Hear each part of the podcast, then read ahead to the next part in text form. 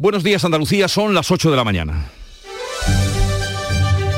En Canal Sur Radio, La mañana de Andalucía con Jesús Vigorra.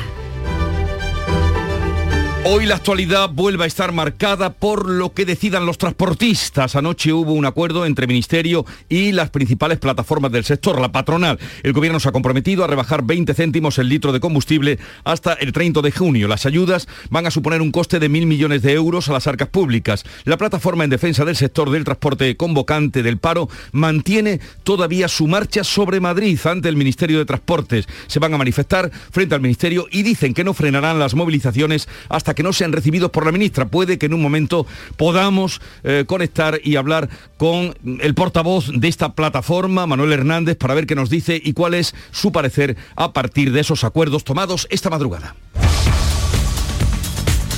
He cortado, he cortado.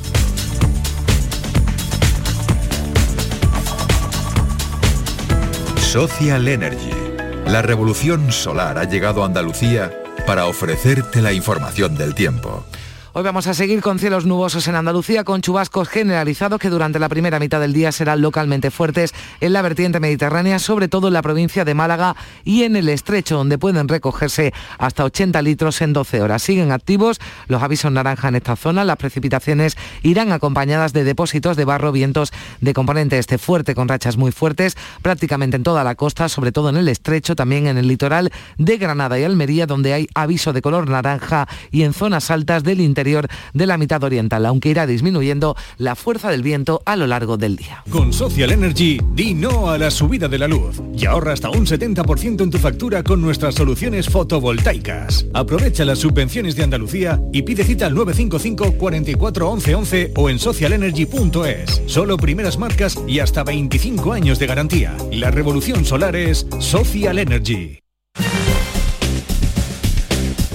Y vamos a conocer cuál es el estado de las carreteras en Andalucía. Conectamos con la DGT. Patricia Arriaga, buenos días. Buenos días. A esta hora pendientes de un accidente en Sevilla, en la A92, en Alcalá de Guadaira, que cierra el carril derecho en sentido Almería. Además, a esta hora muy pendientes de la provincia de Huelva, queda interrumpido el tráfico de la A49 a la altura de Ayamonte por manifestación. Además, hasta ahora, en cuanto a retenciones, van a encontrar muy complicada en Málaga la A357, la carretera de Cártama desde la zona de Campanillas y también la A7 en Rincón de la Victoria y la Garillo, todo en sentido a la capital malacitana. En el resto de vías hay tráfico en aumento, pero afortunadamente sin retenciones. Eso sí, especial atención con la lluvia. La mañana de Andalucía con Jesús Vigorra.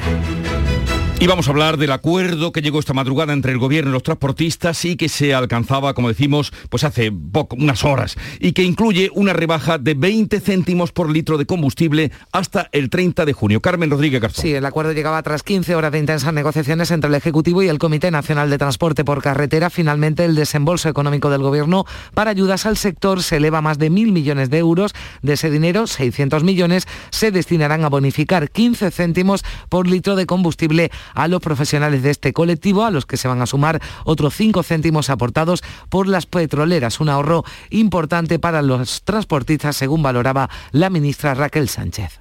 A modo de ejemplo y para que nos hagamos una idea de la magnitud, un camión de gasóleo ahorraría más de 700 euros al mes. Yo pido a ese transportista que estos días ha salido a la calle a manifestarse por la situación en la que está, por favor que se lea el acuerdo. Es un gran acuerdo para todos ellos. Apelo a la responsabilidad de todos. Además, se van a conceder otros 450 millones en ayudas directas para el transporte, tanto de mercancías como de viajeros, ayudas de 1.250 euros por camión, 950 por autobús o 500 por furgoneta, 300 para vehículos ligeros como taxis o VTC, con un máximo de 400.000 euros por empresa. Carmelo González, del Comité Nacional del Transporte por Carretera, se mostraba satisfecho. Pensamos que son medidas que ayudan importantemente al sector, un sector que no lo voy a volver a repetir, todo lo que ha repetido la ministra, eh, nos ha a hacer un sector no esencial, que ya lo somos, sino un sector competitivo A pesar de este acuerdo, la Plataforma Nacional por la Defensa del Transporte, que es la convocante del paro y ausente de las negociaciones, va a seguir con las eh, protestas. Hoy camioneros de toda España se desplazan a Madrid para protestar ante el Ministerio de Transporte. Ya antes de la reunión, el portavoz de la plataforma, Manuel Hernández, ya dijo que pasara lo que pasara, seguirían con los paros hasta que no lo reciba la ministra.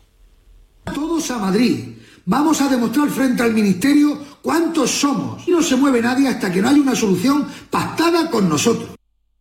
Pues eh, estábamos en conexión justamente con Manuel Hernández, va camino de Madrid para esa manifestación y si logramos tener de nuevo conexión con él podremos eh, escuchar lo que opina sobre ese acuerdo alcanzado entre el gobierno y la patronal. Lo vamos a seguir intentando, estábamos, estábamos en contacto con él, ya les digo.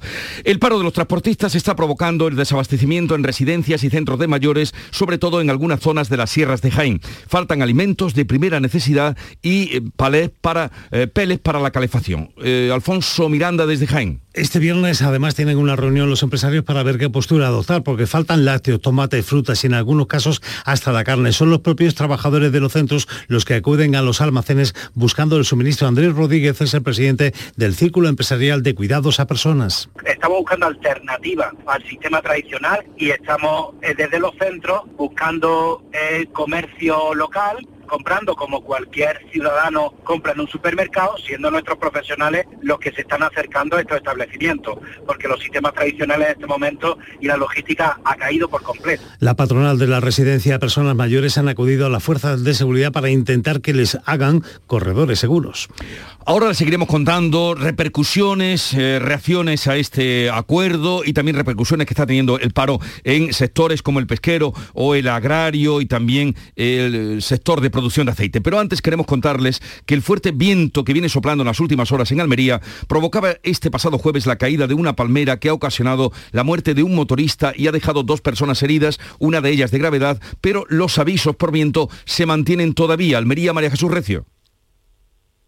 Continúa en estado muy grave en la UCI del Hospital Universitario Torre Cárdenas el hombre que resultó herido este jueves al caer encima de un coche y una moto, una palmera por el viento. El fallecido es el conductor de la moto, un hombre de 56 años. El Ayuntamiento de Almería ha indicado que la palmera había pasado las revisiones de mantenimiento y poda con normalidad y ha puesto a disposición de las familias todos los recursos municipales, jurídicos y sociales que necesiten. Continúa la calima y seguro que el viento seguirá el viento. Estamos en aviso amarillo durante toda la jornada. En las últimas horas los bomberos del Poniente han realizado 15 salidas, la más grave a las 3 de la madrugada en Almerimar. Ha caído una placa solar de una vivienda que ha roto una tubería y ha inundado un piso. Los bomberos han rescatado al propietario que estaba durmiendo. Han caído árboles, letreros, chapas de naves. En la capital, en cambio, donde ha soplado fuerte viento, solo ha habido dos intervenciones de los bomberos por la caída de barandillas de dos balcones. Y en Málaga hoy continuará el aviso naranja por fuertes precipitaciones de hasta 80 litros por metro cuadrado. La Junta mantiene la situación de preemergencia ante posibles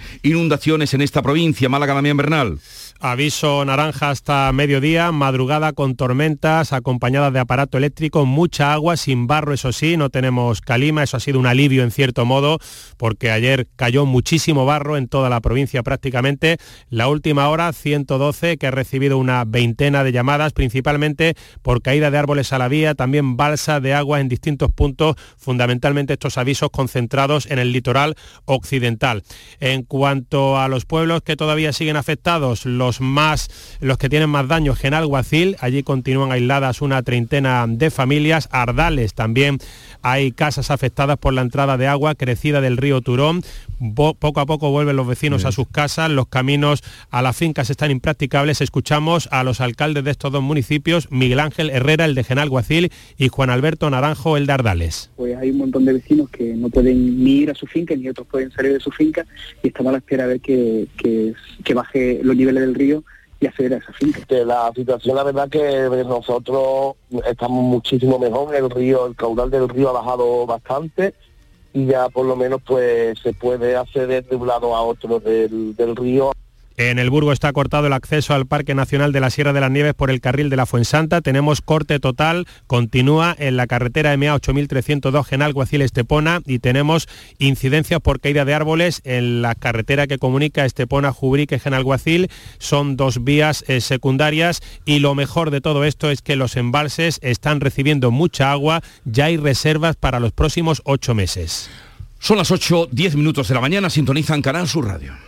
17 millones de euros. 17 millones de euros. Tu hija acaba de ponerle agüita al perro en un plato de tu vajilla de la jugar de boda. Pero piensa en 17 millones de euros. Ya puedes comprar tu cupón del Extra Día de la Madre de la ONCE. El 1 de mayo, 17 millones de euros. Extra Día de la Madre de la ONCE. Compensa y mucho. A todos los que jugáis a la ONCE, bien jugado. Juega responsablemente y solo si eres mayor de edad. Aquadeus, ahora más cerca de ti, procedente del manantial Sierra Nevada, un agua excepcional en sabor, de mineralización débil que nace en tu región. Aquadeus Sierra Nevada es ideal para hidratar a toda la familia y no olvides tirar tu botella al contenedor amarillo. Aquadeus, fuente de vida, ahora también en Andalucía. La mañana de Andalucía con Jesús Vigorra. Noticias. Y mientras se mm, producía ese acuerdo en la larga madrugada para eh, tratar de paliar los efectos en el transporte que está teniendo la subida del combustible, en Andalucía el presidente de la Junta ha anunciado ayudas para los agricultores y pescadores que siguen amarrados a puerto. Sí, Juanma Moreno ha dado a conocer en el Pleno del Parlamento que se va a eximir a los, a los pescadores del pago de las tasas portuarias y pesqueras en los puertos andaluces para los próximos tres meses. Además, se van a bonificar tasas para el sector agrario. Vamos a eximir a los pescadores andaluces del pago de las tasas portuarias y pesqueras en los puertos de Andalucía para los próximos tres meses para auxiliarle y para intentar, en la medida de las posibilidades, que al menos esa, esa parte de costes que tienen, por lo menos lo podamos amortiguar y que puedan, es una manera de auxiliarles y de ayudarles. El 90% de la flota andaluza va a seguir amarrada a puerto hasta el martes cuando se aprueben las medidas de ayuda al sector. En el Consejo de Ministros se descuelgan del voto de confianza que han dado el resto de flotas españolas que han desconvocado la huelga de tres días tras una reunión con el ministro Luis Planas. A las siete y media de la mañana, por cierto, Jesús medio centenar de pescadores onubenses han cortado la A49 en el kilómetro 132 muy cerca del puente internacional del Guadiana. La protesta se ha prolongado poco más de media hora, pero ya el tráfico ha quedado restablecido en la zona. Y como les anunciábamos, eh, estábamos tratando de conectar con Manuel Hernández, portavoz de la Plataforma de Defensa del Transporte, para que nos haga una valoración de ese acuerdo alcanzado esta madrugada. Manuel Hernández, buenos días. Buenos días, ¿qué tal? Eh, gracias por atendernos. Eh, ¿Qué valoración hace usted de ese acuerdo que la patronal de transporte ha alcanzado esta madrugada con el Ministerio de Transportes? Pues nada, bajo nuestro punto de vista, este acuerdo no viene a dar solución a la gran problemática que tenemos, siguen excluyéndonos de esas negociaciones, siguen despreciando al sector de la carretera, y bueno, y nosotros irremediablemente seguiremos en la misma línea hasta que este ministerio nos reciba y nos pongamos, nos pongamos a hablar de los reales problemas que tenemos. Pero Manuel, eh, el continuar con la huelga es porque no le recibe la ministra como ustedes están pidiendo o porque eh, no les parece una medida mm, entre las que se han acordado la bajada de 25 céntimos por litro de gasoil hasta el 30 de junio y que se efectúan de manera directa cuando se eh, ponga gasoil. Vamos a ver, estos son unas ayudas que por supuesto, bueno, no vienen mal, vienen un poco a aliviar la gravedad que tenemos, pero no son medidas para desconvocar este paro, porque si a nosotros se nos baja 25 céntimos el gasoil y luego se nos sube 30 en precio coste, pues no tenemos ninguna solución. Pero es que incluso aunque ya no subiera el gasoil, que sí va a subir, con una bajada de 25 céntimos no estamos solucionando nada. Más que nada porque nuestros precios de transporte andan un 40 y un 50% por debajo de costes de explotación. Y ese es el problema que no se está atajando, ni se está negociando, ni se está valorando. Por lo tanto, no podemos estar satisfechos bajo ningún concepto. ¿Qué les haría a ustedes de poner el paro que está siendo gravoso, como usted sabe, para muchísimos sectores y también para los propios transportistas autónomos? Pues nosotros, independientemente de que se controle el altísimo precio del gasóleo, pero esa medida tiene que ir acompañada con la contratación, la previsión en la contratación a pérdida de los servicios de transporte, porque sería lo único que nos garantizaría no trabajar para perder dinero. Esa es la problemática que tiene el camionero el que necesita el camión para vivir, y no los señores que se sientan en esas negociaciones, que son nuestros contratistas. Ellos contratan a cinco, ellos nos subcontratan a dos. Mientras que esa subcontratación no garantice que no pueda hacer las pérdidas, el camionero de a pie no tendrá solución en este sector. Y eso es lo que ha motivado este paro, y de eso es de lo que nos está hablando. Y, señor Hernández, ¿no teme usted quedarse solo ahora que la patronal ha pactado con el gobierno, cuando muchas industrias están quejándose de, la repercusión que está teniendo su paro? No, no, tememos quedarnos solos, vamos a ver, la gente está concienciada, porque la gente tenemos una necesidad de un nivel y si no hay un arreglo de verdad, no nos merece la pena arrancar. No estamos 12 días parados para que ahora nos vengan con limonas y nos vengan con pequeñas ayudas que en otras situaciones quizás pues podrían haber aliviado eh, el problema. Pero este problema de trasfondo que existe, que es lo que motivó a iniciar este paro y siendo secundado por una gran mayoría, pues con estas soluciones que nos plantean no son motivos de desconvocatoria. Mm. Creo que si se está haciendo daño a la industria, si se está haciendo daño a otros sectores, pues es la administración la que nos está abocando sin querer recibirnos ni hablar con nosotros a que esto perdure en el tiempo. A la administración es a la que hay que presionar, pero no a nosotros. Nosotros somos las víctimas. Pues eh, gracias por atendernos. Creo que va camino de Madrid a esa manifestación convocada delante del Ministerio de Transportes. Un saludo y buenos días, señor Manuel Hernández. Buenos días, muchas gracias. Adiós. Pues vamos con otras noticias, ya lo han oído, no deponen, no le parecen eh, que sea eh, suficiente los acuerdos que se han alcanzado esta madrugada. La industria del aceite, por ejemplo, y de la aceituna de mesa de Sevilla están teniendo graves problemas ya para sacar su material por la huelga del transporte y temen que afecte a sus exportaciones internacionales. Araceli Limón. El aceite de oliva es uno de los sectores más afectados por esa huelga del transporte. Estepa, la mayor fábrica de producción de aceite de oliva de la provincia de Sevilla, es posible que su producción en las próximas horas porque apenas les llega el aceite de las 19 almazaras que tiene asociadas y por falta de materiales para embotellarlo. De momento los 60 empleados de la sede central seguirán trabajando. El director gerente Álvaro Lavarría ha explicado a Canal Sur Radio que lo que más les preocupa es perder operaciones de ventas internacionales. Lo que dejan de facturar, que puede recuperarlo porque igual estás aplazando la salida a semanas eh, venideras pero después hay otro coste que es eh, irrecuperable, que es aquellas operaciones que nosotros pudiéramos haber llevado a cabo y que por no poder atenderlas, pues se acuden a otros mercados. También está casi paralizada la exportación de la aceituna de mesa, de la que Sevilla es la principal productora. Entra productos de otros países como Marruecos y Turquía, mientras que grandes empresas como Agrosevilla, Decop o Aceitunas Guadalquivir han tenido que parar su producción a Rafael Pico Lapuente, es director general de Asoliva, la Asociación Española de la Industria y el Comercio Exportador del Aceite de Oliva. Señor Pico Lapuente, buenos días. Hola, muy buenos días. Eh, ya escuchaba usted a nuestra compañera, creo, eh, contar la grave situación que se está padeciendo aquí en Andalucía. ¿Qué balance hace usted eh, del momento que está viviendo precisamente la industria y el comercio de aceite de oliva? Bueno, en general todas las empresas españolas exportadoras están paralizadas eh, porque no se puede sacar, no se puede mover mercancía, ni tanto entrar a la fábrica como sacar de la fábrica. No se puede llevar los camiones, porque de camiones a las aduanas, los barcos ante, ante esta situación ya no están ni parando los puertos españoles porque no pueden recoger mercancía, porque no la hay. Entonces las consecuencias pues, son muy graves, porque no solamente el parar una industria lo que supone, sino todos los clientes importadores que al no estar recibiendo la mercancía como estaba en el contrato, pues están recurriendo a comprar a otros países competidores nuestros, como por ejemplo Portugal, Italia y Túnez, que no tienen este problema. Entonces, no solamente las exportaciones que se están dejando de realizar, sino que estás poniendo en manos de, tus, de los importadores otros proveedores, y eso es una situación muy grave. Aparte de eso, eh, bueno, la situación se complica porque es un año muy complejo de subida de precios en origen por la ley de la cadena, de todos los costes de producción.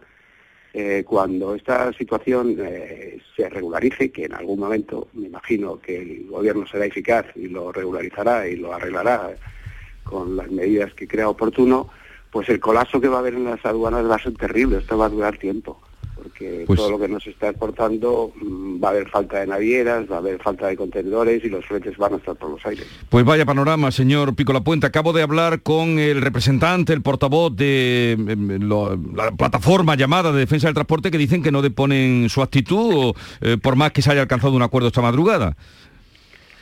Bueno, yo no digo nada en contra de la plataforma y en contra de ningún sindicato. Ellos tienen que reivindicar su situación como consideren conveniente. Yo creo que el gobierno debería poner todo y el mayor interés porque está un, un país paralizado y un país paralizado requiere de unas medidas extraordinarias y de una agilidad en la toma de decisiones y eso es lo que nosotros demandamos.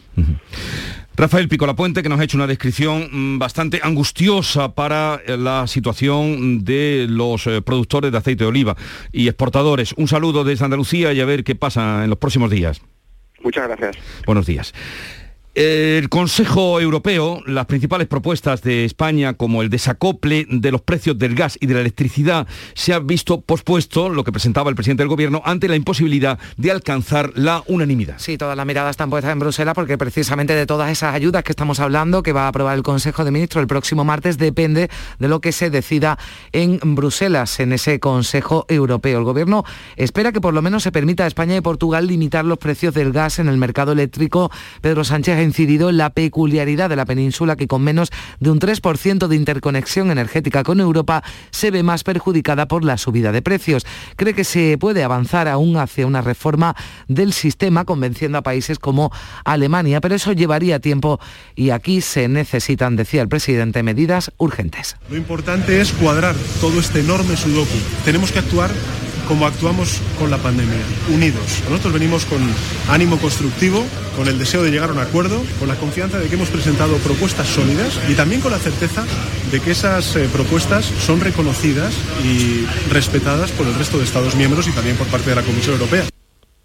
La OTAN asegura que intervendrá en la guerra de Ucrania si Rusia usa armas químicas y España ha anunciado un nuevo envío de material ofensivo a Ucrania. Sí, tras la denuncia del presidente Zelensky del uso de bombas de fósforo para atacar a la población, el presidente de Estados Unidos, Joe Biden, que ha participado en la cumbre de la OTAN y en el Consejo Europeo, avanzaba que responderán si se confirman esas informaciones desencadenaría una respuesta. Si es que estás preguntando si la OTAN intervendría o no, si tomaríamos la decisión en ese momento llamada también de la OTAN a China para que no colabore con Rusia, para que no le preste ayuda a Putin. Pedro Sánchez además informaba tras esa cumbre de un nuevo envío de armas desde España. Tengo que anunciarles, como eh, ha hecho ya también eh, la ministra de Defensa, que en los próximos días vamos a volver a, mandar material eh, defensivo y ofensivo a Ucrania, que es lo que nos han pedido.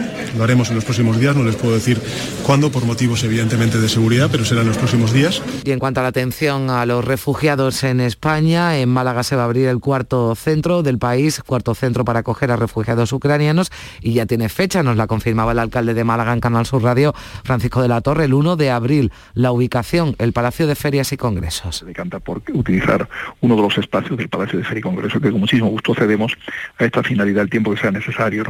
Es una manera de atender con seguridad, con comodidad para todos eh, los que vengan. ¿eh? Y, y, luego, lógicamente, hay que facilitar acogida y ahí pues un esfuerzo generoso de todas las administraciones, la nuestra, la provincial, la autonómica. Y del COVID, ¿quién se acuerda ya? Pues sepan que sigue subiendo la tasa de incidencia del coronavirus 34 puntos en las últimas 24 horas tras un nuevo repunte de contagios. Sí, porque la Consejería de Salud notificaba este jueves 13 muertes, 5.400 nuevos positivos y eso hace que la, la tasa de incidencia escale a los 276 casos por 100.000 habitantes. Los hospitales andaluces sigue bajando, el número de ingresados son 545, a día de hoy 63 en la UCI y recordamos que ya desde el próximo lunes la Consejería de Salud solo va a ofrecer los datos de la pandemia dos veces a la semana, martes y viernes. También a partir de ese día, del lunes, desaparecen las cuarentenas por casos positivos que sean leves o asintomáticos también para sus contactos estrechos. Los aislamientos solo serán obligatorios para quienes presenten mayor gravedad y también para la población vulnerable. Seguirán siendo obligatorios además en hospitales y en residencias de mayores. Pues en medio de todo esto, una noticia para la esperanza. Un medicamento descubierto por un estudio internacional en el que participan científicos españoles frena el cáncer de mama en un 75% de los casos. Dicen los investigadores que han participado en el estudio que son los resultados más positivos en la historia de la enfermedad provocada por uno de los tumores de pecho metastásicos más agresivos, el HR2 positivo. La inyección intravenosa actúa como un caballo de Troya. Se introduce en las células tumorales burlando sus defensas y las destruye desde dentro, sin dañar tanto las células sanas. El trastuzumab, que así se llama el medicamento, frena el avance del cáncer de mama en el 75% de las pacientes frente al 30 34% que se consigue con la terapia estándar. Ha fallecido a los 78 años el que fuera director general de la Guardia Civil, Luis Rodán. Estaba ingresado en el Hospital San Juan de Dios de Zaragoza, estuvo al frente de la Guardia Civil entre 1986 y 1993 durante el gobierno de Felipe González. Fue condenado a 31 años de cárcel por enriquecimiento ilícito. Tenía comisiones mordidas por la construcción y rehabilitación de cuarteles de la Benemérita. Fue detenido en el Aeropuerto Internacional de Laos el 27 de febrero de 1995 tras estar 10 meses en paradero desconocido. Uno de los primeros casos, estalló entonces uno de los primeros casos de corrupción en nuestro país. La justicia británica niega la inmunidad legal al rey Juan Carlos en Inglaterra tras su abdicación y sigue el proceso para juzgarlo por acoso a su examante Corina. Ya no es jefe de Estado y además el acoso del que se le acusa no entra en el ámbito de la actividad gubernamental o soberana, dice el Tribunal Superior de Londres, que ha fijado una nueva audiencia para el 29 de marzo. Corina Larsen demandó a Juan Carlos I y pidió ser indemnizada por la supuesta vigilancia ilegal que sufrió de los servicios secretos españoles. Además, Corina pide una orden de alejamiento para el rey emérito. Por cierto que Felipe VI visita hoy Sanlúcar de Barrameda con motivo del quinto centenario de la primera vuelta al mundo y de la designación de la localidad gaditana como capital española de la gastronomía en este año 2022. Pablo Cosano. Y eso, consejero, se llama violencia machista. Y no tenemos esa conexión con Pablo Cosano. Bueno, pues sepan ustedes que hoy el rey de Adelante, Pablo. Buenos días. Adelante. Jesús, te contaba que la visita del rey parece estar gafada, como esta conexión. La eh, visita de Felipe VI se tuvo que aplazar hace un mes ya por eh, positivo en coronavirus del monarca y en esta ocasión, entre eh, una de las visitas que va a hacer, va a estar en el ayuntamiento, va a visitar la Nao Victoria, también las bodegas Barbadillo que cumplen 200 años, pero una de las visitas previstas es la lonja del puerto de Bonanza, donde vienen los famosos langostinos de Sanlúcar y se va a encontrar precisamente con una lonja vacía, porque la flota permanece amarrada a puerto. José Carlos Macías es técnico de la cofradía como no va a salir hoy ni mañana la flota, bueno, pues la, visita del rey de mañana, pues muy a nuestro pesar, quedará un poco deslucida porque no le vamos a poder enseñar nuestros productos, nuestro, nuestra vida en la lonja, ¿no? Eh, eh, una lonja que, que un día normal pues hierven en cuanto a pescado, en cuanto a barcos y demás. Eso no se lo vamos a poder enseñar, que era nuestro deseo, así que le enseñaremos las instalaciones, cómo trabajamos, le explicaremos un poquito la situación que tenemos y la verdad es que estamos bastante apenados de que esto sea así, pero bien, la circunstancia en la que es. Se van a encontrar, fíjate Jesús, con un altavoz espectacular la visita del rey a esa lonja vacía sin duda será una de las imágenes del día. La visita empieza a las once y media en el ayuntamiento y termina sobre las 5 de la tarde con la visita del rey Felipe al puerto de Bonanza. Todo eh, puede seguirse a través de Canal Sur Noticias 1 que va a realizar y emitirá en directo de San Lucas la televisión desde el interior del Club Náutico muy cerca del histórico muelle de Bonanza de donde salió y llegó la Nao Victoria hace ya 500 años para la primera vuelta al mundo. Gracias Pablo, eh, conexión gafada pero muy bien resuelta, ¿eh? muy bien resuelta. Eh, los grupos de izquierda han unido sus fuerzas en el Parlamento andaluz para recriminar al consejero de salud, Jesús Aguirre, por el uso del término violencia intrafamiliar en lugar de violencia de género. Sí, PSOE y Unidas Podemos han acusado al consejero de salud de bailarle el agua a Vox. La mecha la encendía Unidas Podemos en su interpelación. La diputada Ana María Naranjo acusaba a Aguirre de querer invisibilizar la violencia machista. Y eso, consejero, se llama violencia machista. Y eso, consejero, esperamos que quienes nos gobiernan lo tengan claro, que se pongan del lado de las mujeres, que se pongan a defender nuestros derechos y que dejen de confundir, dejen de confundir y de alimentar ideologías que nos retrotraen cuanto menos a la edad media. Y le apoyaba en ese discurso la portavoz socialista Ángeles Ferri, que acusaba al consejero de blanquear a la ultraderecha. Usted y su gobierno están a décadas de la sensibilidad y el sentir del pueblo andaluz pida perdón y rectifique. Mire, señor Aguirre, solo los racistas niegan el racismo, solo los explotadores niegan la explotación laboral, solo los dictadores niegan la democracia y solo los machistas como usted y su gobierno niegan la violencia de género. Jesús Aguirre se reafirmaba en sus declaraciones tolerancia cero en todos los ámbitos de violencia y sin pancarta. He manifestado tolerancia cero, cero ante cualquier tipo de violencia. La izquierda quiere convertir esta controversia y, sacarle un rédito político a una controversia que la Consejería de Salud la tiene clarísima.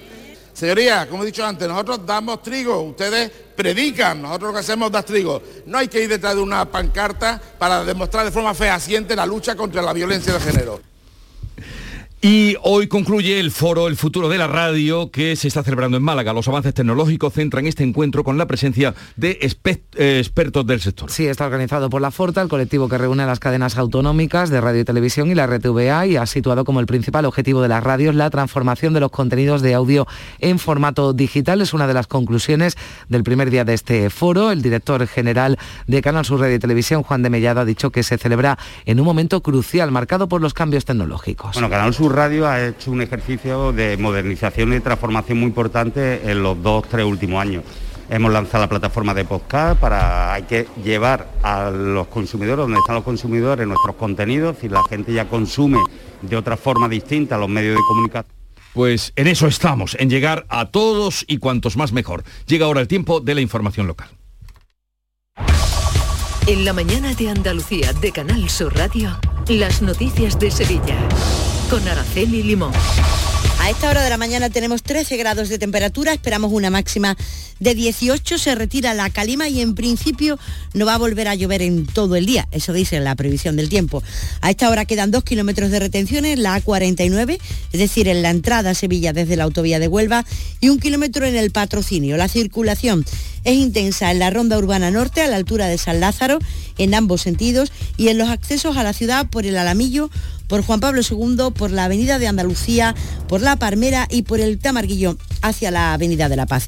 Y siguen los problemas en el transporte. Más de mil personas han salido esta noche desde Sevilla en autobús a Madrid para participar en una marcha lenta hasta el Ministerio. Se trata de una convocatoria a nivel estatal en todo el país. Son los autónomos y pequeños empresarios de la Plataforma Nacional por la Defensa del Transporte que no han participado en las reuniones de negociación con el Gobierno Central, razón por la que anuncia que seguirán con el paro, como advierte Manuel Amuedo, uno de los transportistas sevillanos de esta plataforma que participa en la marcha madrileña. De Sevilla te puedes calcular fácil, por la parte muy corta, muy corta, superando los, las 2.000 personas, pero muy fácil, ¿eh? Ya han llegado, lo que hayan llegado, han llegado a un acuerdo para ellos, para los cuatro grandes y para lo que le interesa al gobierno.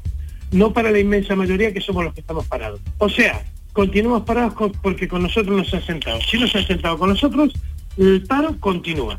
Vamos con la información deportiva. Iberfurgo. El alquiler de furgonetas con una nueva y variada flota de vehículos industriales en Sevilla les ofrece la información deportiva. Nuria Gaciño, muy buenos días. Buenos días. Tras la renovación de Andrés Guardado por una temporada más en el Betis, se espera que en breve se haga oficial la de Edgar y Claudio Bravo. Mientras se planifica la próxima campaña, el Betis también trabaja en los preparativos para la final de la Copa del Rey del 23 de abril. Se ha confirmado que el reparto de entradas será por orden de antigüedad. En el Sevilla, Diego Carlos ya se entrena con normalidad, así que si todo marcha bien, podrá estar de vuelta en el partido del 3 de abril ante el Barcelona en el Camp Nou. ¡Guau! ¡Vaya furgoneta! La he alquilado en Iberfurgo. Está súper nueva. No parece de alquiler. Ya, en Iberfurgo disponen de una flota en perfecto estado y te ofrecen presupuestos a medida. En Iberfurgo somos expertos en alquiler de furgonetas de carga, pasajeros y carrozados. Visítanos en iberfurgo.com o en Sevilla en el Polígono Industrial Parsi. Automóviles Berrocar, más de mil coches de todas las marcas y modelos. La mejor garantía del mercado, inmejorable financiación, sin sorpresas de última hora y con total transparencia para que la compra de tu nuevo coche sea una decisión inteligente. 50 concesionarios Berrocar y más de 700 talleres concertados en territorio nacional. Entrega domicilio totalmente gratis. GrupoBerrocar.com Siete personas han muerto por COVID en las últimas horas en la provincia de Sevilla. Sumamos una treintena de fallecidos a lo largo de esta semana. Ya ha quedado constituida la Comisión Provincial de Coordinación de los Recursos para la Acogida de, de Refugiados. Hasta el momento en nuestra provincia se han presentado 226 solicitudes de petición de protección temporal de refugiados por la guerra de Ucrania. En los ciudadanos que llegaron hace unos días a Sevilla, recogidos en la frontera por la Hermandad de Santa Marta, han comenzado a recibir clases de español con el objetivo de facilitarles la adaptación y los trámites que tienen que iniciar aquí. Entre otras cosas, se les ha provisto de tarjetas telefónicas para que puedan comunicarse con los suyos o para que los niños puedan continuar con las clases online. El hermano mayor de Santa Marta los tutela teniendo en cuenta, según ha explicado a Canal Sur Radio, sus propios intereses. Antonio Tábora. El que quiera quedarse en la casa se queda, el que quiera ir a clases de español va y el que quiera ir y el que no quiera ir no va. Y nosotros tenemos que respetar eso de todas a todas. Evidentemente le sugerimos que aprendan español, le sugerimos que se integren, le sugerimos pues bueno, pues porque es bueno para ellos, pero bajo ningún concepto le coaccionamos con ningún tipo de medida. Cosas que ocurrirán este fin de semana en Sevilla, en el ayuntamiento, acoge la tercera edición del certamen de artesanos de arte sacro de Sevilla, el FECIT. Reúne más de 60 obras en torno a las devociones particulares. Destacan tallas tan importantes como la de nuestro Padre Jesús de la Pasión y Misericordia, de Miñarro, responsable de la restauración de una dolorosa del siglo XVIII atribuida a Montes de Oca que pudo haber sido la titular de dos hermandades sevillanas. Y desde mañana y hasta el jueves vuelve a escena en Sevilla Hay que morir.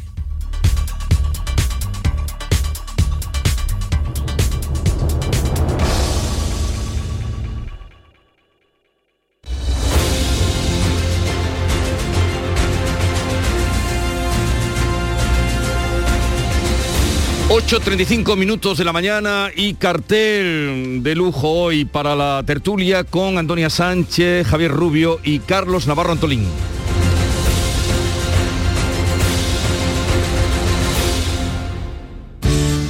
Buenos días. En el sorteo del cupón diario celebrado ayer, el número premiado ha sido 82.337 82337.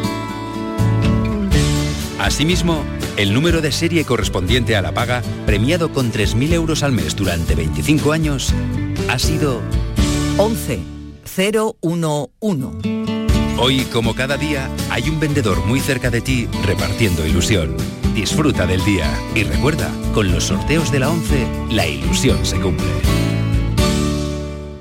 Sofía, ¿sabes que el curso que viene empieza el cole de mayores? ¿Estás contenta? Sí, papi, ya soy grande. Del 1 al 31 de marzo está abierto el plazo de escolarización para el curso 2022-2023 de segundo ciclo de educación infantil, primaria, ESO, bachillerato y educación especial. Seguimos avanzando en el compromiso por una educación de calidad. Por eso puedes confiar en la educación de Andalucía. Infórmate en el portal de la escolarización y en la APP y Escolariza, Junta de Andalucía.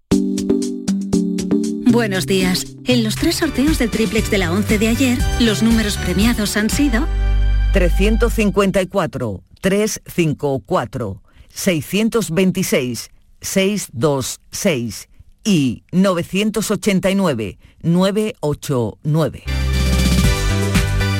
No olvides que comprando Lotería de la 11 colaboras con una gran labor social. Pídele el triplex de la 11 a tu vendedor, también en puntos de venta autorizados o en juegos11.es.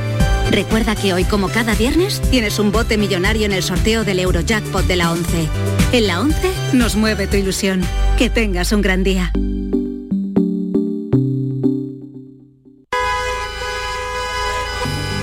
Con tu coche no te líes. Conmigo te mueves seguro, eres puntual, ahorras, llegas donde quieras y contaminas menos. Transporte público de Andalucía, seguro, económico y sostenible. Junta de Andalucía. Buenos días. En el sorteo de mi día de la 11 de ayer, la fecha ganadora ha sido 27 de febrero de 1985. Y el número de la suerte, el 2. Pide mi día a tu vendedor, también en puntos de venta autorizados o en juegos11.es. No olvides que comprando Lotería de la 11 colaboras con una gran labor social. Y recuerda que hoy, como cada viernes, tienes un bote millonario en el sorteo del Eurojackpot de la 11. En la 11 nos mueve tu ilusión. Que tengas un gran día. La actualidad y las novedades en salud siguen estando en Canal Sur Radio en Por Tu Salud. Las noticias sobre investigación médica, prevención, terapias, las personalidades destacadas de la medicina en Andalucía. Por Tu Salud, desde las 6 de la tarde con Enrique Jesús Moreno. Quédate en Canal Sur Radio, la radio de Andalucía.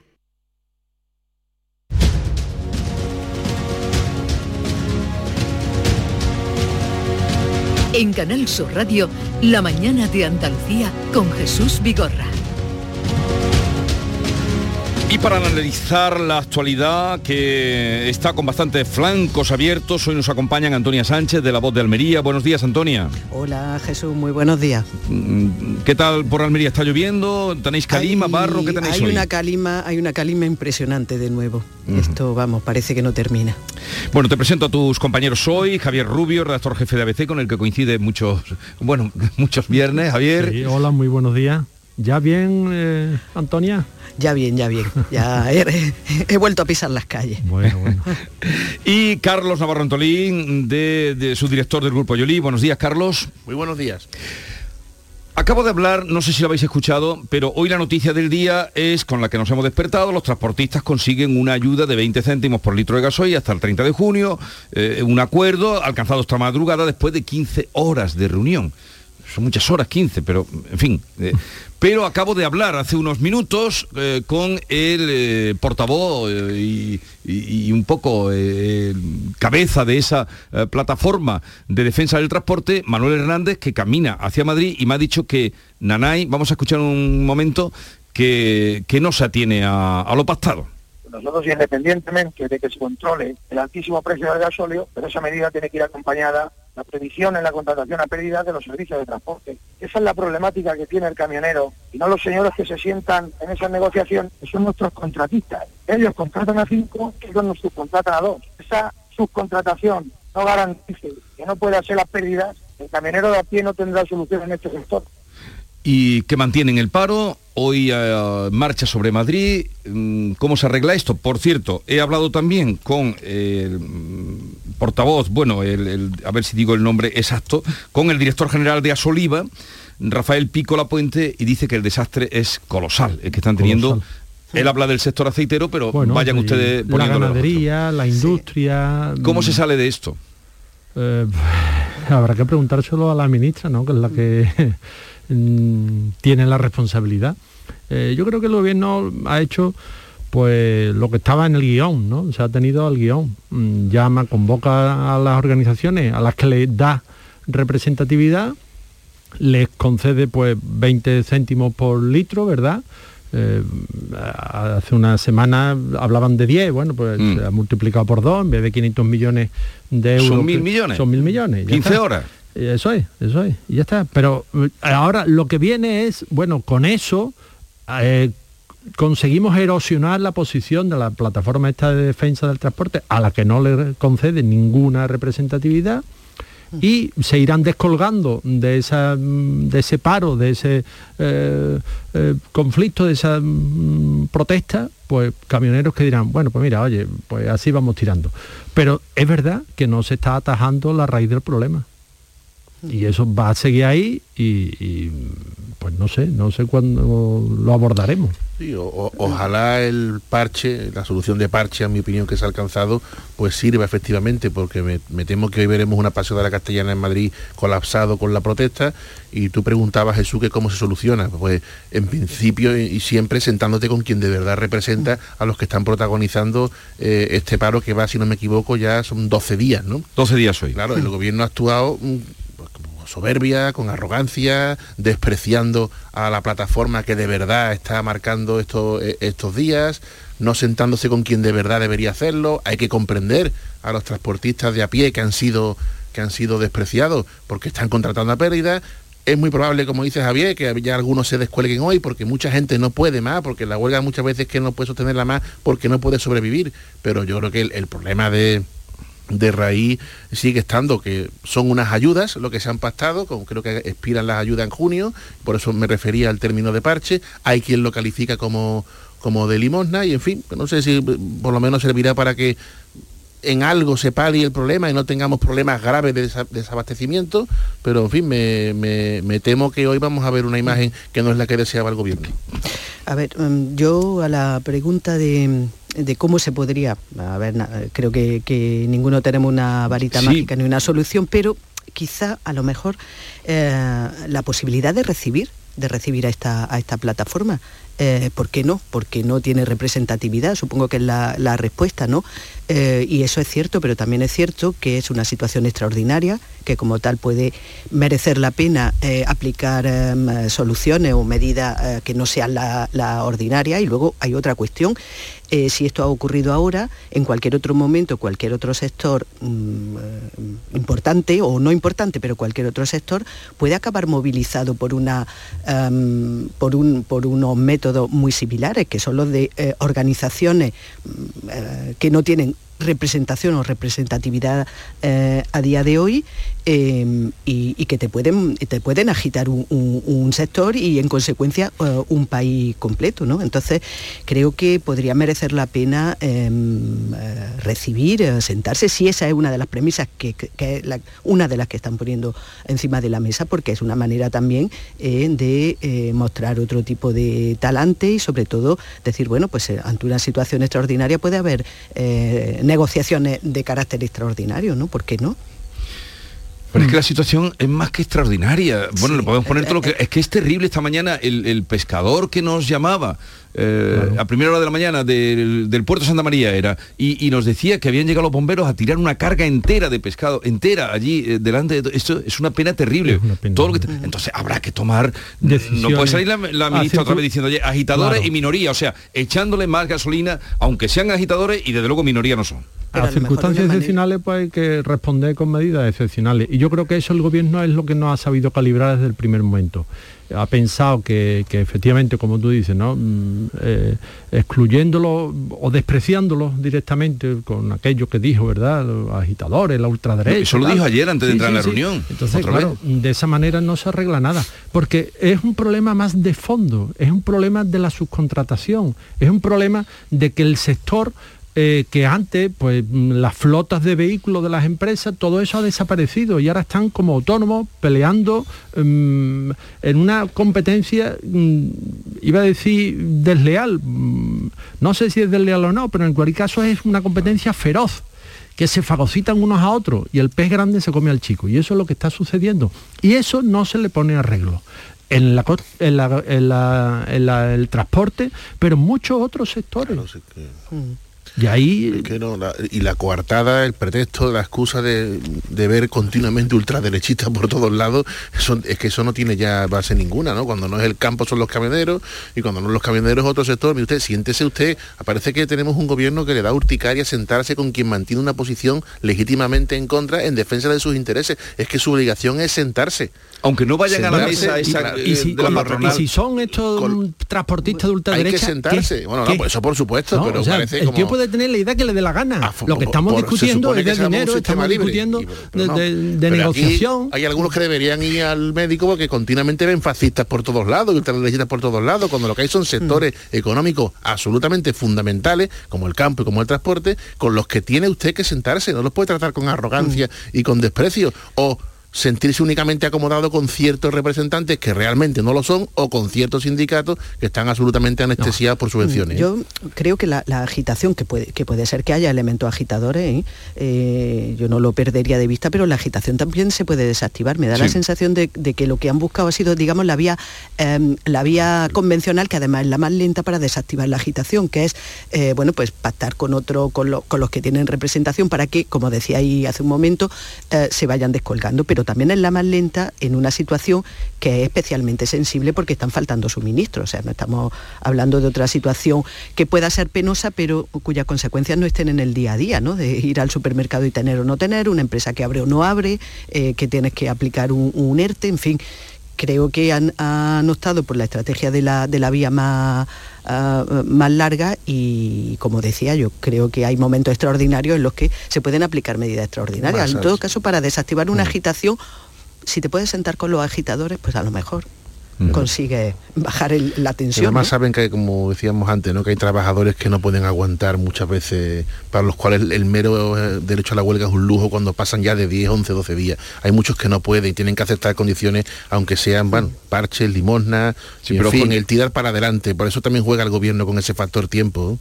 Sí, que al final pues el consumidor que ve la estantería vacía de su, su- de su Lo que supermercado... quiere es no verla más vacía. Claro, lo que quiere es arréglemelo usted. Pero y hay, pero hay empresas, eso yo creo que se ha vuelto en contra, o sea, porque al final esta ola de los transportistas yo creo que ha despertado una cierta simpatía en el consumidor y oye, mm, en la actual circunstancia en la que estamos, eh, saliendo de la pandemia o en medio de la Mm. pandemia, yo ya no sé dónde estamos, en medio de la guerra, eso sí, sé perfectamente dónde estamos. Es todo tan eh, voluble, tan volátil, tan mm, eh, que le aplicas un- una llama y sale volando por los aires, ¿verdad? Pues bueno, pues lo vemos, yo lo veo, bueno, sí, falta determinadas cosas, bueno, ¿y qué? Porque nos hemos dado cuenta que eso a lo mejor no era lo más importante. lo en otros sustancial. momentos pues no lo hubiéramos Pero soportado. sí que ¿verdad? está haciendo un Pero roto- sí nos ha creado una defensa, un anticuerpo de, bueno, oye, pues, si no hay de esto, pues no habrá de en lo el otro. estado de alarma, acordado que los trabajaron muy Claro. bien y no nos faltó de nada, Pero- y, y pero claro- trabajaban en unas condiciones adversas con las carreteras donde como te cuentan mucho no tenían dónde parar para desayunar porque todo estaba cerrado y ahora pues el gobierno pues no les, ha- no les paga ni sentándose con ellos. Es que se trata de sentarse a hablar, sentarse. Nos han vendido que 15 horas de reunión ayer, Pero, eh, excluyendo los recesos, hasta ese detalle el gobierno ha, ha soltado, ¿eh? Oh, la propaganda pues funciona como es obvio, ¿no? Pero mire Sí, usted, pero no. hoy- usted no se ha sentado con quien tenía que sentarse. Solo se le pide que se siente. Y no lo ha hecho. El gobierno no lo ha hecho y es su obligación. Lo ha hecho con quien le ha interesado, con, la, con su zona de confort. Por hablar con Pero hoy eh, esa noticia, que es la noticia del día, que se había alcanzado un acuerdo, va a quedar mm, en entredicho cuando veamos las imágenes que tú decías de la castellana colapsada. Bueno, y el domingo hay convoca manifestación en De- de los ¿no? taxistas, los taxistas, los transportes, los por transportistas de- de- de- de ambulancia, viajeros, los transportes de viajeros, entonces- claro, todo el que tiene se que pagar el trabajo, el, por gasolio. decirlo frivolamente para el pero, gobierno. pero también esta gente es poco leída. Porque Allende eh, fueron los transportistas Ya. los que acabaron Sí, con sí. Allende.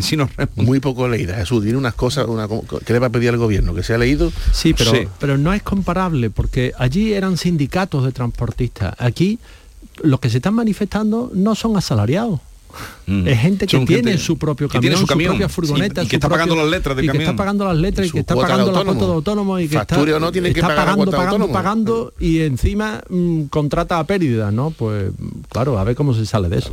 La cuestión es que Ruina. eh, además del, esfuerzo que, eh, vamos, yo no tengo duda de que, se está haciendo, aparte de en horas de negociación, en dinero que se va a poner, eh, eh, en esfuerzo por, negociar, que eso mm, yo creo que no hay que ponerlo en duda, pero eh, quizá todo ese esfuerzo eh, se pueda perder precisamente por perder el relato, ¿no? Porque como decís, eh, hoy puede ser que la imagen no sea y, el titular no sea tanto el, acuerdo como que sigue el, conflicto y que sigue provocando consecuencias en, los consumidores. Y al final a la gente lo que le queda, eh, cuando existe este tipo de conflictos tan generalizados que le afectan en su día a día, al final eh, la culpa siempre se hace recaer en los gobiernos, porque esto es así. Es decir, eh, siempre es que si el gobierno de turno ha hecho o no ha hecho o ha dejado de hacer o, y ese relato es el que me da la sensación de que eh, el gobierno puede terminar, a- o, o de hecho ya ha perdido, y puede eh, seguir perdiéndolo a pesar del esfuerzo en negociar, ¿no? Pues nada, veremos. La CEO y la patronal también eh, hablaba de la inacción, porque eh, el, el colapso, desde luego, lo estamos, lo estamos comprobando y, y a ver eh, cómo Que llevamos dos semanas, dos semanas las con esto. próximas horas, próximos días, a ver el día 29, que se ha fiado todo el día 29, a las medidas que se aprobarán en el Consejo de Ministros, el día 29. Eh, apuntabas tú a, a la guerra hace un momento. Sí. Otra guerra, esta la de verdad. Eh, cumbre en Bruselas, en lo más alto. Mm, ¿Cómo veis el, el panorama? Eh, eh, ¿Biden lo veis reforzado cuando dijo que, que- que responderán, entrarán en guerra? Bueno, es lo que tenía que decir, se atuvo al guion, ¿no? no yo creo que ahí eh, incluso le eh, respondió una pregunta ¿no? y le dijo a la periodista, pero usted está- me está preguntando y, le di- y le responde, bueno, pues a- aquella cosa que decía, no sé si era Diego Valdera, ¿no? El que decía, cuando lleguemos a ese río cruzaremos el puente, ¿no? O cuando, cuando cabemos ese olivo, mm, ¿cómo era aquello? No me acuerdo. Bueno, pues eso, ¿no? Ya, ya se verá, ya Sí. se verá, ¿no? Lo que se está viendo es que mm, Rusia está completamente atascada, eh, ha perdido la iniciativa eh, en el conflicto bélico y eso pues cualquiera que mm, tenga un mínimo de conocimiento de estrategia militar pues sabe que es una mala noticia para defender la posición cuando no presionas tú a- al enemigo y eh, se han vuelto las tornas lo de ayer del barco verdad pues es un golpe muy muy importante. Mm, porque mm, le elimina un factor que podía mm, desestabilizar Odessa desde el mar, pues a ver, a ver cómo qué pasa con todo, ¿no? Está todo muy eso, muy en el aire. la, la moneda de, de esa película de Woody Allen, ¿verdad? La de eh, ¿cómo es? Eh, Bueno, match point. Match, Ma- point. match o point, sí. match Bueno, es la, es la bola en, en- en el es, filo de la red. Eso es, pues ahora mismo está la moneda, la moneda o el anillo, ¿no? Porque es lo Mm. que lanza es el anillo. Bueno, voy, estoy aquí destripándole la, la película. Ah, tiene ya muchos años, ya, ya la ha visto todo el que la tenía que ver. Pues está eso, no se sabe para qué lado va a caer. Pues así estamos. No sabemos de qué lado va a caer. Verdaderamente es preocupante que el, que el gigante ruso, pues, como la fiera, cuando está acorralada, no se sabe por dónde va a salir. ¿eh? Y efectivamente está acorralada y eso yo creo que eso nada más que va a generar todavía más violencia. Nos quedan muchas estampas muy tristes por ver. Sin incurrir en frivolidades, la cumbre de la OTAN me llamó mucho la atención eh, en la posición que tenía el presidente en la foto de familia que se cuidan que se cuidan mucho no te llevas a otras cumbres anteriores como la del 70 aniversario y estábamos colocados en primera fila y de pronto nos han puesto al presidente español literalmente al fondo a la derecha no como suelen estar los baños de los bares y entonces yo creo que no es más que una señal, hay quien dice, ¿no? Que se colocan por orden alfabético, no, mire usted, se documenta uno y se da cuenta como estábamos antes, mucho mejor colocado. El, del escaso peso que tenemos en internacional y yo no sé si todavía tendremos menos cuando se configure el nuevo orden que va a salir o que todo el mundo de- dice que va a salir y que hablamos aquí con Javier también hace dos semanas y Antonia de todo este conflicto, ¿no? Ese nuevo orden mundial todavía estaremos peor colocados, me parece a mí, ¿eh? Ah, Yo creo que, que lo, del, lo del protocolo de la OTAN no es más ni menos que reflejo de la nula, nula confianza que tiene nuestro socio atlántico en el gobierno español. Ya está. así. Lógicamente, por otra parte. ¿no? Claro, porque va filtrando papeles, va, Claro, el único- no se sabe a qué- de qué lado cae, es el último que, que, mm, proveyó de armas a, a Ucrania. o sea, Pero ahora vam- vamos a mandar más. Anunció. ¿Y? A base de evidenciar esas fracciones. A ver, eh, A base eh, del eh, a ver, Antonia, a- a- algún- que, que son muy descreídos estos dos Totalmente. jóvenes que tengo aquí. Cada vez más, además con la edad, ¿eh, Jesús? Bueno, yo, yo creo que España dentro de, de la OTAN es, eh, no tiene ni más ni menos que el papel que ha tenido a- hasta ahora, que no es precisamente el más... Bueno, el tuvimos más un, un- un secretario general de la sí, OTAN. lo tuvimos, lo tuvimos, es cierto, pero que, bueno, pues eh, no, no llevamos la, la voz cantante, ¿no? Eh, y eh, bueno, luego el nuevo envío de armas, pues me imagino que todavía dará ma- más, debate de- en el seno del gobierno, si es que ya tiene, ya tiene pocos, ¿no? Eh, encima de la mesa. Eh, yo sobre lo que habíamos iniciado hablando, mm, sinceramente yo creo que, o todo parece que, efectivamente Rusia no se están cumpliendo los planes militares o la- las expectativas que tenía, pero desde luego me, mm, estoy en la, misma tesis que, Antonio. Mm, eh, Putin no va a aflojar por eso, todo lo contrario, Eh, con lo cual la evolución que pueda venir a partir de ahora yo creo que están... Tan, in- tan- puede ser tan inverosímil que, que a lo mejor anticipar cualquier cosa, vamos, sí, sí. eh, pueden pasar todavía mm, terriblemente, terribles mm, nuevas cosas, ¿no? Eh, la posibilidad de que la OTAN, a partir del- de si se demuestra si hay uso de, de armas químicas, eh, u otro tipo de, de arma ah, prohibida mm, pueda entrar en el conflicto, pues la verdad eh, es un, es un, más allá de la presión o de, eh, que pueda ejercer sobre Putin, que yo me da la sensación, por lo que leemos, de su psicología y de su evolución, creo que le hace poca, eh, por no decir que no le hace ninguna, él está en su, en su cosa, en su, en su mundo, y, la verdad es que eh, resulta tan terrible decirlo que a veces mm, yo creo que nos limitamos a pensarlo y, no verbal- verbalizarlo, ¿no? porque la posibilidad de que la OTAN pudiera entrar de verdad en, eh, en el conflicto, eh, bueno, las consecuencias serían, en fin. Ya digo, mejor a veces no verbalizarlo, ¿no? Ni, ni- ni pensarlo. Ni pensarlo. Bueno, hombre, Bueno, lo ha el, riesgo de escalada siempre está ahí presente. De hecho, los Estados Unidos, eh, la cúpula militar de Estados Unidos le ha pedido a Rusia tener un, un- un canal de conexión, lo que mm, llamamos habitualmente el teléfono rojo, ¿verdad? Sí. Pero no de presidente a presidente, sino de Estado Mayor a Estado Mayor. Porque claro, eh, me imagino que el botón nuclear, ¿verdad? Que es la gran amenaza que late, que está por encima Sí. de, de este conflicto, el botón nuclear no es solamente mm, que Putin le dé ah, al pulsador, ¿no? Eso tendrá una serie de códigos, tendrá una serie de eh, activaciones que tienen que eh, los escalafones que están más cerca del presidente de Rusia tienen que activar. Y ahí es donde, mm, claro, lo que se llama una escalada inadvertida, por, por, mm, bueno, se le dispara algo, se cruza una frontera, una patrulla de reconocimiento que está patrullando de este lado de la frontera es tiroteada, en fin, cosas, mm, incidentes, ¿verdad? Incidentes que pueden o- o una escalar el conflicto. O una milicia desestabilizadora. O también, lo- o un ataque de falsa lo- bandera, en fin, hay 20.000 cosas. Entonces, claro, oye, mm, esto conviene de Estado Mayor a Estado Mayor, oye, ¿habéis sido vosotros o no? Oye, mm, ¿sabes? Eso, Pero eh, están pidiendo al que se abra esa vía, Sí, sí, eh, sí, no, sí. no que esté abierta en No, este no, no, momento. no, no, que ha sido el, pidiendo. el propio presidente de los Claro. Estados Unidos, eh, lo recordaba cuando Antonio ha dicho que daba hasta miedo verbalizarlo, ¿no? Ha sido que lo ha dicho alto claro, como tenga que intervenir un tercero porque ocurra un incidente de eso, aislado, entre comillas, es la tercera guerra mundial. El riesgo es altísimo. O sea, ha sido el propio presidente de Estados Unidos el que lo ha dicho, no nosotros que estamos aquí comentando O sea, la historia. ahora mismo Rusia lo que le queda es la disuasión nuclear. O sea, eh, Nada menos, ¿no? lo- exactamente, las cargas nucleares, las cargas atómicas, eso es lo que con eso está amenazando. Porque en una guerra convencional, pues hemos visto el resultado. Eh, llevamos un mes de conflicto y ha sido incapaz de comerse nada. Bueno, llegamos a las 9 de la mañana y seguimos en tertulia.